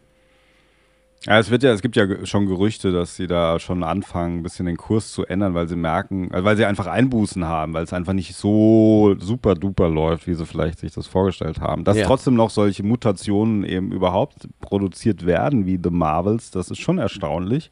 Aber natürlich ist das ja schon vor längerer Zeit gedreht worden, jetzt muss es halt irgendwie raus, das verstehe ich ja auch alles. Aber eigentlich haben doch alle schon gemerkt, dass der Zug abgefahren ist, außer Disney selber, ja, glaube ich manchmal. Also das ist furchtbar. Schaut euch das bitte nicht im Kino an. Das ist wirklich schrecklich. Für kleine Mädchen vielleicht. Wer weiß. So, dann kommen wir jetzt noch ganz kurz, bevor wir zu den News, äh, bevor wir zum Hauptfilm kommen, zur vergessenen Folge. Lost Interview. Die vergessene Folge ist äh, heute, weil wir Science Fiction haben, ähm, eine Wie real ist Folge mit Astrophysiker Dr. Thorsten Enslin vom Max-Planck-Institut. Ähm, und zwar äh, habe ich mit dem Dr. Thorsten Enslin gesprochen über, ich glaube, ich habe diese Folge schon mal erwähnt, aber egal, ich erwähne sie nochmal. Weil sie hat immer noch 250 Aufrufe nur. Sie ist äh, vom 16.08.2022 und sie ist wirklich gut. Schaut euch das bitte an. Äh, er schaut als Astrophysiker auf, die, auf Filme wie zum Beispiel Ad Astra, Interstellar, Gravity, Der Marsianer und viele andere auch. Äh, auch dann diese Serie ähm, XX. Wie heißt denn diese Serie? Wie heißt die Serie mit EX? Ähm, die Science-Fiction-Serie. Ja, Nein. ich habe es nie gesehen. Ich weiß nicht, was du meinst. Das gibt's doch nicht. Ja, die, äh, ja, mir liegt's auf der Zunge. Ja, The. Expanse. Expanse. The Expanse, genau. The Expanse, so heißt es. Da war er auch total begeistert von. Also, und diese Folge hat 250 Klicks äh, und es ist wirklich traurig. Und ich, deswegen muss ich es nochmal erwähnen. Schaut euch das an. Da kriegt ihr fundiertes Wissen, wie Science Fiction im Film dargestellt wird. Ob das wirklich so ist im Weltraum oder nicht. Er weiß es, er war dabei. Er war zwar noch nicht im Weltraum, aber trotzdem kann er sich theoretisch darunter was vorstellen und euch das erklären. Also, die, das ist die vergessene Folge mit Dr. Thorsten Enslin, wie real ist. Review. So, und unser Hauptfilm ist heute The Creator von Gareth Edwards mit äh, Sehr hier, gut, dem, sehr gut. dem Sohn von Denzel, mein, John Denzel meiner, Washington, John David Washington. ja, ein meiner absoluten Lieblingsschauspieler. John David Washington ist wieder da. Ja, und diesmal bewegt er sich auch vorwärts, nicht rückwärts. Ähm, Man kennt Also ihn nämlich aus Tenet, das muss man den Leuten erklären. Schauspielerisch Und in Tenet das- fandst ja. du ihn schwach. Das warst Schau schauspielerisch weiß ich nicht, wo er sich hinbewegt, aber auf jeden Fall im Film, seine Figur bewegt sich vorwärts. Ähm, nein, ich mag ihn total gerne, schon allein wegen Denzel. Wenn ich mir jetzt vorstelle, Denzel kommt und sagt, und ich kann ihm das ja nicht sagen, ich, ich sag, natürlich mag ich ihn, es ist, ein, es ist ja ein Washington, ja. So, aber er hat für mich trotzdem mal so ein bisschen, weil er hat ja was und er ist auch kein schlechter Schauspieler. Er hat was und er ist kein schlechter Schauspieler, aber er ist wie so ein Nebendarsteller, der eine Hauptrolle bekommen hat. Wie ein guter Nebendarsteller, der auf einmal immer in Hauptrollen bekommt. Das verstehe ich nicht so, das Phänomen. Da kommen wir aber gleich noch zu. So, bitte, wie findest du The Creator?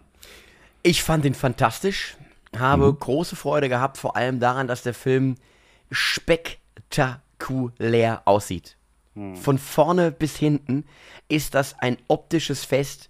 Ich habe lange nicht mehr digitale Effekte so perfekt eingesetzt gesehen, dass man wirklich sich in einer anderen Welt wähnt und nicht drüber nachdenkt, äh, was der Computer da wieder errechnet hat. Und das ist genau das, wie CGI aussehen muss oder wie es benutzt werden muss, wie es in diesem Film passiert ist. Das wirkt echt, das wirkt gritty, das wirkt real, das sind Welten, die, die kannst du spüren, riechen, schmecken, so vom, vom Gefühl her, wenn du im Kino sitzt. Und, und das ist einfach äh, fantastisch gewesen. Ich finde, das Drehbuch kann mit diesem optischen, mit diesem, diesem spektakulären optischen nicht so ganz mithalten. Es ist äh, nicht schlecht, also um Gottes Willen, den Film kann man sich wunderbar angucken. Ich finde, gerade gegen Ende ist es ein bisschen huddelig, hier und da, von der Geschichte. Aber ansonsten ist das mal wirklich wieder ein sehr, sehr toller Science-Fiction-Film. Und davon kann man ja nie genug haben. Also von mir eine absolute Empfehlung. Ich habe das Gefühl, er fliegt so ein bisschen unterm Radar. Ich weiß nicht. Ich, Äh, ich habe ja, für mich war er spektakulär, als ich den Trailer gesehen habe, habe ich gedacht, oh, den muss ich auf jeden Fall Ich gucken. auch. Der, der, der Trailer hat ja auch richtig eine Welle gemacht. Da erinnere ich mich noch dran, dass also ganz, gerade so Film-Twitter und, und auf Facebook diese ganzen einschlägigen Seiten geschrieben haben, hier guck mal, was für ein spektakulärer Trailer.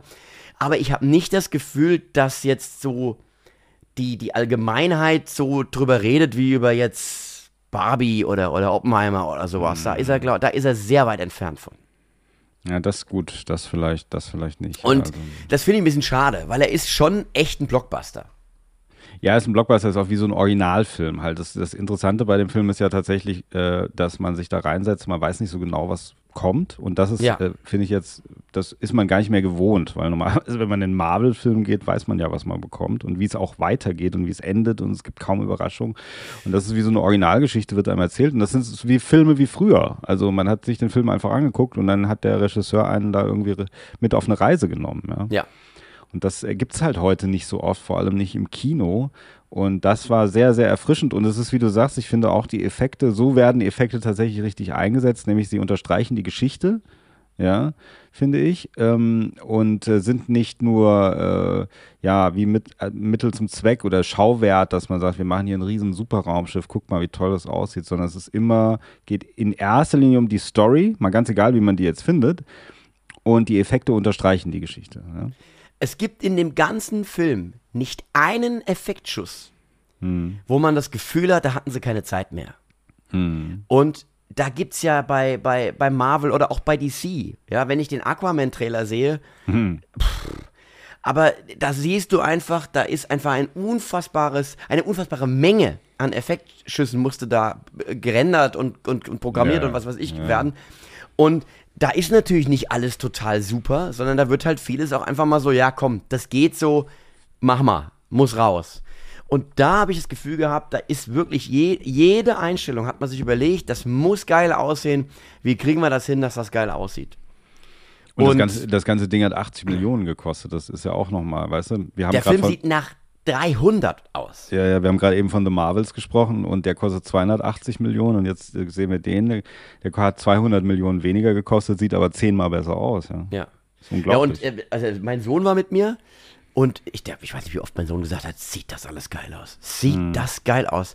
Weil du halt auch wirklich, ähm, was, mi- was ja mir selten passiert, weil ich schon so furchtbar viele Filme gesehen habe, mir ist teilweise der Mund offen stehen geblieben bei manchen Dingen, die passiert sind. Also wie die, wie die auch aussahen und und wir haben es auch in einem ziemlich guten Kino gesehen, muss ich sagen. Also da wirklich, da lohnt es sich einfach ins größte Lichtspielhaus zu gehen, das man irgendwie verfügbar hat mit dem besten Sound, äh, weil dafür, dafür werden Filme gemacht, um mal einen äh, alten Spruch zu zitieren.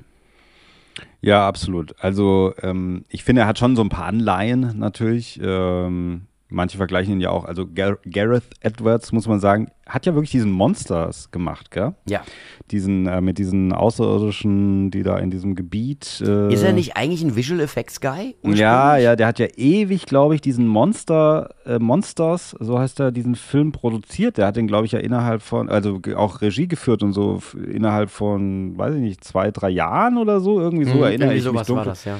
Ähm, und wie so ein realistischer Alien-Film, dass es einfach Aliens gibt, die leben in einem gewissen Gebiet äh, und da müssen zwei müssen da durchfahren. Die, äh, und äh, das sind so riesige, Ten also riesige so Klischee-Tentakel-Aliens? So, so wie so Tripods oder so, so ähnlich. Die sich da aber nur vermehren wollen, also sind keine bösen Aliens oder so. Und damit, hat, dann hat er Godzilla auch gemacht und eben Rogue One. Und Rogue One, Star Wars äh, Rogue One, ist, damit wird er so ein bisschen verglichen. Also gibt es so ein paar Reviews, die sagen, ja, so eine ähnliche Geschichte ist es eigentlich auch. Ich finde, er hat aber auch so Anleihen von bitte. Blade Runner total. Also optisch sage ich ja okay. Das Ja. passt irgendwie mit Rogue One zusammen. Aber ansonsten, ja Gott, weil es jetzt dann eine Rebellion gibt und. Ja, Rebellion, zum Schluss sprengen sich alle in die Luft und so. Also. Aber das, ich meine, das Thema ist ja natürlich schon wieder. Es ist so ein bisschen wie bei, bei beim Spie- Spielberg hier äh, AI. Das ist eigentlich so diese Story, die dem zugrunde liegt. Ist nicht am Ende der Roboter der eigentliche Mensch oder der menschlichere Mensch? Oder ja. äh, haben wir es hier mit, mit, mit Evolution zu tun? Oder, oder was, was ist das, was da gerade passiert? Ja, Das ist ja so, es ist ja fast eine philosophisch-religiöse Geschichte auch. Ähm, ja, also, okay. Die Leute haben halt immer Assoziationen. Natürlich, alle Geschichten sind schon irgendwie erzählt worden. Aber Ich ich, meine war auch mal. optisch, auch optisch meine ich so ein bisschen optisch, Ja. nicht nur ja, inhaltlich. genau. Ja. Ja. optisch total. Also optisch finde ich, siehst du schon, dass Rogue One, dass, das, äh, dass da ähnliche äh, Prozesse auch äh, gelaufen sind. Ja, und ich finde auch ein bisschen Blade Runner, da kann, muss man auch Ja. sagen, ist drin. Also Klar. auch wegen diesem asiatischen Setting, glaube ich, auch so ein bisschen. Das hat man ja bei Blade Runner auch in dieser Stadt. Und Ja, so. und Platoon, es hat mich total an Platoon erinnert. Ach echt? An Platoon. Mich hat es ein bisschen an Aliens erinnert, gerade so der Anfang mit diesen Marines da sozusagen. Ja, na klar. das Aber guck mal hier, auch- du hast doch bei Platoon auch diese, diese es, es ist ja so, ähm, es ist ja ein Kriegsfilm, Ja. das kann man glaube ich sagen. ja. Und dann hast du doch tatsächlich so diese Stellen, äh, müssen welche mit Chopper abgeholt werden, müssen rausgeholt werden. Nee. Das ist übrigens eine Hammersequenz. Also, wo sie diese eine Soldatin, die dann da äh, vermeintlich angeschossen wird, Mhm. noch in den Chopper reinziehen und man sieht dann, also ohne jetzt zu spoilern, aber danach Ja, wir passiert spoilern etwas. doch. Stimmt, wir spoilern. Und sie hat dann diesen, diesen Sprengsatz auf dem Rücken, Ja. der dann sozusagen erst äh, explodiert. Das fand ich echt schon äh, richtig krass. Ja, das Also- fand ich auch super, aber ich habe mich natürlich gefragt, warum dann eigentlich Alice und Jenny, die die, äh, die Bösewichtin da spielt, äh, interessant, auch interessantes Casting, ja, muss man sagen. Aber Super finde ich Besetzung, oder? absolut, absolut. Das finde ich total schräg. Also die in so einem Film, die ist ja ähm, Mom heißt das doch, gell? Diese Sitcom Mom, Ja. wo sie mit bekannt Genau. geworden ist und so. Ja, ja. Auch da ist er auch spitze. Und da ist sie ja der, die Bösewichtin jetzt in diesem Film, ja, was ich ja auch total links finde. Und äh, aber trotzdem, diese ganzen Schauspieler, das ist ja eigentlich das, was ich meinte. Diese ganzen Schauspieler äh, sind äh, eher, fühlen sich eher frisch an. Also sind eher so, sind nicht so die üblichen Fressen, die man so sieht. Weißt du? Ja, ja. Und ähm, am, am Ende fand ich halt, was mich ein bisschen gestört hat, dass ich mir gewünscht hätte, dass, dass es am Ende sauberer abgeschlossen wird, der Film. Er ist ein bisschen sloppy. Man weiß nicht so genau bei dieser großen Sequenz dann da auf dem Raumschiff am Ende, warum geht jetzt welche Schleuse gerade in dem Moment nicht auf und, und, und das sind jetzt aber wieder jetzt Details. Das ist doch ja, aber mich hat es ein bisschen aus dem Film rausgeholt, weil ich nicht mehr verstanden habe, wo da jetzt gerade was, warum, wie passiert. Ja, das kann an mir liegen, dass der, mir der Intellekt gefehlt hat. Oder auch einfach daran, dass einfach die, die Storyführung da an der Stelle nicht mehr so gut war. Es war sehr schnell, sehr, sehr schn äh, schnelle Schritte ist der Film gegangen. Ja, sie befreien sich aus diesem, diesem Auto, aus diesem Lieferwagen und ruckzuck sind sie am Flughafen, fliegen Richtung Mond, lenken das Flugzeug um auf diese, diese Raumstation. Das dauert alles irgendwie, das ist alles in drei Minuten. Nachdem sich der Film vorher sehr viel Zeit eigentlich für die Entwicklung genommen hat. Das fand ich ein bisschen schade. Ähm, aber das fand ich eigentlich gar nicht. Ich, Im Gegenteil, ich habe das empfunden, als weil ich finde, dass der Film hat schon so ein paar Längen, finde ich. ja, Das, er ist, ja, ich finde, er ist mitunter manchmal ein bisschen zu lang, so dass du denkst, ja, okay. Und, so, und es gibt dann so ein paar Sachen, die dann so herausstechen. Also zum einen das mit, der, mit diesen laufenden Bomben. Boah, die sind der Hammer. Die ich sind doch wirklich, was für eine geile Sequenz. Ja, das ist, die, das, das ist sowas, das bleibt hängen und das ist so eine Szene, über die kann man dann später mal reden, weißt du, so, da haben wir ja manchmal auch schon drüber gesprochen, dass es so, braucht ein Film, braucht auch mal sowas, wo, was einem so hängen bleibt und das bleibt da hängen, dass du denkst so, das ist ja eine geile Idee, so eine laufende Bombe, du kannst nichts gegen diese Bombe tun eigentlich, ja, nichts, ja. Ja. läuft einfach auf dich zu und bleibt stehen und dann so wie bei, Also ein metallischer Selbstmordattentäter ist ja, das. ja, genau. Der auch genau. noch äh, soundmäßig natürlich so unterstützt wird, äh, dass, Ja. dass du halt da wirklich das spürst, wie krass das ist, wenn der dann da gerankommt. Schlimm, ja. Das Ja. ist wirklich schlimm. So ein bisschen, also so ein bisschen wie so, vielleicht irgendwann mal in der Realverfilmung von Super Mario äh, Brothers, ja. da sind auch- gibt's auch so Bomben. Ja, ja. Äh, so die Erwachsenenversion, die blutige Super Mario Bros. Äh, Fassung. Äh, Das zum, also so, diese Sequenz, dieser Angriff auf dieses, auf diese Stadt da und so weiter, mit diesen, das fand ich ganz toll, äh, spannend und, und so, hat Spaß gemacht, aber manches andere ist teilweise zu viel Gelaber, zu viel Gerede, zu viel Rumgelaufe eigentlich. Die reden gar nicht so viel, aber die laufen die ganze Zeit irgendwo rum. Und da fand ich das Finale eigentlich wieder sehr, sehr gut, weil ich gedacht habe, oh, schön, da jetzt passiert mal was, ja, so. Und jetzt zacki, zacki, jetzt passiert endlich mal was, so. Weil vorher manche, das ist nicht, der ist, ist kein spannender Film. Das ist mehr Doch. so ein, nee, finde ich nicht so. Ich finde ihn nicht sehr Ich fand, spannend. ihn, ich fand ihn sehr spannend. Ich finde ihn schon spektakulär auf einer gewissen Ebene, aber er ist so ein bisschen so, so Na gut, er will natürlich auch noch philosophisch was erzählen. ja. So Und da kann man sich jetzt darüber streiten, ob das irgendwie vernünftig ist oder nicht. Aber es ist ja der Kern der Geschichte. Dass es ja letztlich, wie ich eben schon erwähnt habe, darum geht, wer ist jetzt tatsächlich menschlich und ab wann ist eine vom Menschen erschaffene Existenz ein autarkes Wesen. Und hat es die Autarkie äh, äh, verdient? Und, und das sind ja die, die Sachen, die da verhandelt werden. Ja? Eigentlich sind ja die Menschen, wenn du so willst, die Bösen. Ja, latent. Also ich meine natürlich Also John nicht David alle, Washington nicht. Nicht alle, aber zumindest jetzt, äh, die, die Und USA manche kommt nicht gut weg dabei bei dem, beim Film. Wer kommt nicht gut weg? Die USA, die sind sozusagen, äh, wenn, wenn man so will, der Hauptbösewicht.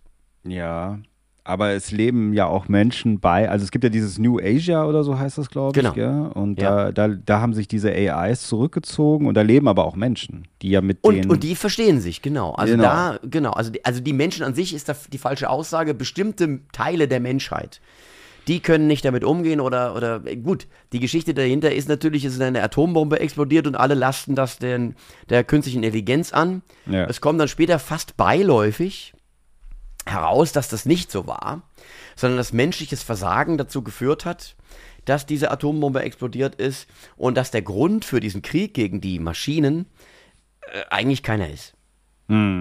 Ja. ja. Und äh, aber dadurch will der Film natürlich auch thematisch recht viel. Er ist ein Chase-Movie, also Ja. die werden halt gejagt ja. und müssen sich da durch verschiedene Welten eben durchschlagen. Und ja, also aber was ich nicht so richtig verstanden habe, so er ist ja da er, am Anfang, es fängt an, er ist wie under, er hat diese Undercover-Mission irgendwie Ja. scheinbar und hat sich dann verliebt in diese Wissenschaftlerin, sagen wir mal. Genau. Ja? So, die ist schwanger. Ja. Dann denkt er, sie stirbt. Was sie ja dann doch nicht tut, aber irgendwie dann doch. ja, Ähm, und dann wird im Rückblick erzählt, sie hat dieses, diesen AI-Embryo gemacht, der dann zu einem Kind gewachsen ist. Aber das ist nicht ihr, ist das ihr Kind sozusagen? Also nein, ist das das Kind von. auf der DNA-Basis ja, des verstorbenen Kindes, was das sie in ihrem Leib getragen hat, als sie dort verunglückte. Ah, okay, so habe ich das okay. zumindest verstanden, Okay, dass das äh, irgendwie die Basis war. Also sie hat das wohl, wenn ich es richtig verstehe, von den zeitlichen Abläufen, hat sie vorher schon dieses Embryo äh, da DNA-mäßig genutzt, Mhm. das in ihrem Leib war, um ein künstliches Embryo herzustellen. Weil dann ist sie ja sozusagen auf diesem Boot von der Bombe getroffen worden Mhm. und ist ja dann ins Koma gefallen. Da konnte sie ja nichts mehr machen. Ah, okay, jetzt habe ich es kapiert. Ja, ja, gut, okay. Also ja. die Geschichte ist nicht ganz einfach. Sie ist stellenweise auch ein bisschen ähm, wahrscheinlich auch bewusst verwirrend erzählt, dass du nicht so genau weißt, sind wir jetzt im Rückblick oder ist das wieder die Gegenwart. Man versteht es dann immer so nach ein paar Szenen. Ähm, aber ich finde es ja immer gut, wenn ein Regisseur es dem Zuschauer auch ab und an mal ein bisschen äh, schwerer macht. Zu Aber dann ist es im Grunde ist es schon sein Kind. Also ich meine, es wird ja schon die ganze Zeit es gesagt, ist aber es sein Kind. aus es der ist DNA sozusagen, aus seiner der Kern DNA. seines Kindes, genau. Der Kern seines Kindes, ja genau, okay. Ja. und das fand ich halt im Finale, muss ich ehrlich sagen, also außer dass natürlich sie dieses, weil man denkt ja, er tötet das Kind dann, er wird ja dazu gezwungen, als sie in Gefangenschaft geraten und so, und dann macht er nur diesen Standby-Knopf an, den die alle haben, diese AIs, und dann macht es zack und das, ich habe das, das, weil ich wusste dann auch nicht, wie geht das jetzt weiter, hat er den wirklich getötet? Oder, äh, kann ja sein, es gibt ja auch solche Filme. Ähm, und dann äh, hat er das aber nicht gemacht. Das Ding springt wieder an und der, dieses Kind kann eben Maschinen manipulieren oder steuern, wobei da auch nicht genau, es geht dann da, darum, dieses sehr große Raumschiff zu zerstören, was die Menschen haben, mit denen die ganze Städte eben vernichten können. Aber sonst weiß man nicht so genau, was jetzt diese Fähigkeit noch bewirken soll und kann, finde ich, von diesem Kind. Ja, Na Also gut, es reicht ja, dass sie sozusagen eine, einen Zugriff hat auf alles, Messias was irgendwie... halt, gell? Ja, genau, der mit der Macht, wenn man... Ja, ja, genau. So also das Mädchen, ist ein Mädchen. Ist ein Mädchen, Messi, genau. Messia, wie, wie ist denn das Mess- Messia, Messiaine. Messianine. Die Messianine, genau. Messianine. die, äh, dieses mess messianische Kind, Ja, genau. das äh, aber nah ran muss, weil es noch nicht ausgewachsen ist. Das heißt also, sie, es kann nicht auf große Distanzen, das könnte es irgendwann mal. Mhm. Das wird zumindest so behauptet, aber im Moment muss es noch irgendwie vor Ort sein, um dann letztlich da was ausrichten zu können. Und deswegen fliegen sie ja auf diesen Zerstörer, Mhm. Um diesen Zerstörer zu zerstören. genau, und da ist. dann für Frieden zu sorgen. Da hängt jetzt die Mutter noch, ja. Der Leichnam der Mutter hängt. Nee, also als AI Nein, nein. sozusagen. Nicht Es der auf Leichnam auf, der auf, Mutter. es- äh, auf dem USB-Stick hat man, hat man den, den Geist der jetzt Mutter wird's wieder, gespeichert. Jetzt wird es wieder kompliziert, genau. Es gibt nämlich irgendwie diese Möglichkeit, das sieht man auch in einer Anfangssequenz, dass man, je nachdem wie lange jemand tot ist, dass man noch wie so eine Erinnerung oder irgendwas äh, aus von, ihm rauszerren kann. aus ja. ihm rauszerren kann, wenn er schon sehr lang tot ist, nur ein paar Sekunden, ja. Mhm. So. Und aber dadurch, dass sie eigentlich die Mutter erst vor kurzem verstorben ist, weil er schaltet ja ihre, ihre Gerätschaften an, die ist ja noch angeschlossen, ja. Sie Mhm. liegt da irgendwo aufgebahrt in so einem Tempel, sie, dann er, findet sie dort und dann wird gesagt, du musst, wir können das nicht machen, das verbietet unser Glaube. Also diese AIs, das sind so buddhistische AIs, die können das nicht machen.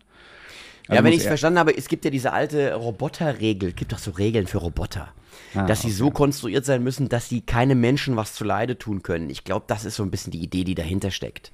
Dass also, nun kämpfen sie aber natürlich an anderer Stelle auch gegen Menschen, ja, Ja, ja. und töten durchaus auch Menschen, aber du hast recht, diese Mönche, denen ist es sozusagen nicht möglich, rein technisch nicht möglich, da äh, die Geräte abzuschalten. Sie müssen Ja. sie erhalten. Genau.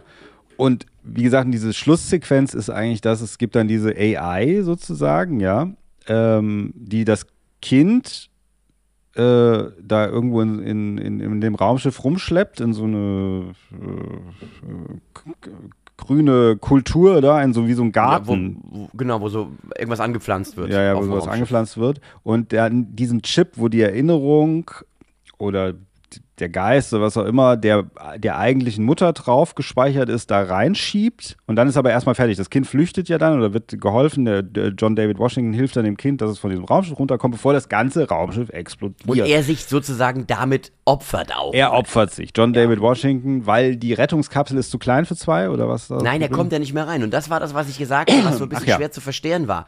Warum geht jetzt, kann das Kind, was sonst alles bedienen kann, auf einmal die Kapsel nicht mehr? Wenn ich es richtig mitbekommen habe, ging es darum, dass es mechanisch blockiert ist. Insofern kannst du dann auch nichts mehr machen. Aber das fand ich, das fand ich ein bisschen, ja. Ja gut, aber sonst hätte es halt diese Endszene nicht gegeben, die ich halt ganz Genau. schön fand, nämlich dass er dann sozusagen seiner Frau oder dem Geist seiner Frau, also der in diesem Chip drin ist mit dieser AI, diese AI erwacht, also mit diesem Chip und jetzt ist diese AI diese Frau, ja, so, seine Frau. Und die treffen sich und küssen sich und umschließen sich und so weiter. Und das fand ich ja schön, also das fand ich, weil er ist ja den ganzen Film über, weil er denkt, sie lebt doch noch auf der Suche nach ihr und zum Schluss ist dieses, ab, diese, abstrakte abstrakte Begegnung eigentlich, ja, die kein, die eine ist, aber irgendwie doch nicht und so. Und das fand ich ein schönes Ende, Ja, muss ich sagen. Das fand ich echt toll. das war wieder mal Kino. Ja, genau. Es hat mich echt, echt gerührt, ja. Und gut, dann explodiert alles und das Kind landet unten auf der Erde und alle jubeln und dann ist halt der Film fertig. Aber ich weiß nicht, wir sehen uns alle wieder in Teil 2. Ich habe keine Ahnung. Nein. Die Creators. Und das fand ich, das finde ich auch toll, dass der Film eigentlich nach keiner Fortsetzung verlangt. Nein, tut er auch nicht. sondern und, weiß, und noch nicht mal irgendwie ein Hinweis oder sowas. Also was ja immer so gerne gemacht wird, ja, wenn es ein Erfolg wird, können wir mal gucken, dass wir unbedingt noch ein Sequel nachschieben. Das ist da gar nicht so der Fall, sondern äh, da ist einfach eine Geschichte, die fängt an, die wird erzählt, die hat ein Ende und dann ist es fertig. Ja. Und dann steht man auf, ist begeistert von dem Film, kann gehen und muss sich keine Gedanken darüber machen, dass man jetzt in einem Jahr, dass dann der zweite und in drei Jahren der dritte und dann so diese Avatar-Nummer. Ja, das finde ich zuweilen anstrengend. Ich bin froh mittlerweile für jeden Film, der einfach dann mir was zu erzählen hat, dann hat er es getan und dann ist auch gut. Absolut, absolut. Wobei, vielleicht hat das Kind noch, äh, findet noch, man findet noch John David Washington die Leiche und dann kann man noch seine Erinnerungen, kann man noch auf einen Chip laden und im Ja. zweiten Teil kommt er als AI wieder und, äh, und so weiter. Wir sind gespannt. Nee, wahrscheinlich nicht, weil der Film nicht finanziell so erfolgreich sein wird. Wobei, wer weiß, er hat ja so ein geringes Budget, verhältnismäßig. Äh, aber es gibt halt wenig gute, große Science-Fiction-Filme im Kino. Ich glaube, Und weißt du, an was mich der Film total erinnert hat? Bitte. Nils Blomkamp. Ja, das dachte genau. Das hätte auch der Regisseur sein Das können. ist gell? ja District 9 Ja, und auch Elysium und Ja, so ja. diese und auch Chappie. ja. das sind ja alles so ähnliche Filme von der Bildsprache und dass sie also dieses dreckige ein, eine, eines, eines Slums oder was oder, oder einer, einer, einer Großstadt verbinden mit dieser Hochtechnologie, da hat es mich total dran erinnert. Hättest du Ab- mir den Film einfach so ungestützt gezeigt, hätte ich auf Blomkamp getippt. Ich auch, ehrlich gesagt. Ich hatte, das ist, ich hatte wirklich die gleichen Gedanken. Ich habe so gedacht, hä, das ist ja irgendwie der falsche Regisseur, oder? Ja, Irgendwie ja. so. Das ist er doch gar nicht. Oder ist er, vielleicht sind's, vielleicht hat er zwei Namen. Das kann auch sein. Und Blomkamp macht jetzt Gran Turismo und stimmt, Gareth, ja. Gareth Edwards macht das weiter, was, er, was der Blomkamp hätte wohl besser mal weitermachen sollen. Ja, ach Gott. Naja, also wie gesagt, äh, schaut euch äh, The Creator im Kino an, solange Bitte. er noch läuft. Er ist Ja. wirklich sehr stark zu empfehlen und gerade bei allen anderen Sachen, die momentan im Kino laufen. Also es laufen natürlich immer noch gute Sachen. Ihr könnt auch Barbie gucken und Oppenheimer und dann The Creator. Aber so das sind so diese drei Filme, die, würde ich sagen, momentan so ein bisschen eher ähm, raushypen, ja? Ja. Oder so irgendwie eher. Bis am Donnerstag der Exorzist anläuft. Ah, der Exorzist, ja. Da, vielleicht reden wir dabei in der nächsten Folge drüber. Ja, das weiß. können wir machen. Ja. Den werde ich mir auf jeden Fall angucken. Echt? Ach, ich weiß, ich habe keine Lust immer auf diese besessenen Mädchen, ey. Ich muss übrigens zum Schluss dir noch kurz recht geben Ja. oder mich ein bisschen revidieren. Ich habe jetzt das erste Mal den Napoleon-Trailer im Kino gesehen Ja. und meine ihn jetzt in dieser Art und Weise besser verstanden zu haben. Genauso ging es mir übrigens auch bei ähm, Killers of the Flower Moon. Da lief auch der Trailer. Ach, auf einmal. Diese, be- ja, aber diese beiden Trailer, also zum Beispiel, ich bin mir sicher, dass Killers of the Flower Moon ein anderer Trailer war als das, was bisher lief. Und halt, das Kino war halt geil, in dem wir waren. Also ich Es war groß und opulent. Hm. Und sagen wir mal, mein Kinonerv ist dann doch mehr getroffen worden, als jetzt im kleinen YouTube-Fenster den Trailer zu sehen zu Napoleon und Killers of the Flower Moon. Ja, absolut. Also gerade diese zwei Filme sind irgendwie auch so stellvertretend für, weil das sind ja trotzdem Filme auch für Erwachsene. Ähm, sie basieren trotzdem irgendwie so ein bisschen auf dem, was wir kennen. Das sind die Regisseure, die wir mögen und so weiter, Scorsese und äh, Ridley Scott. Und trotzdem sind sie so, ähm, fühlen sich ein bisschen frischer an als irgend als andere Sachen, die ins Kino kommen. Ja.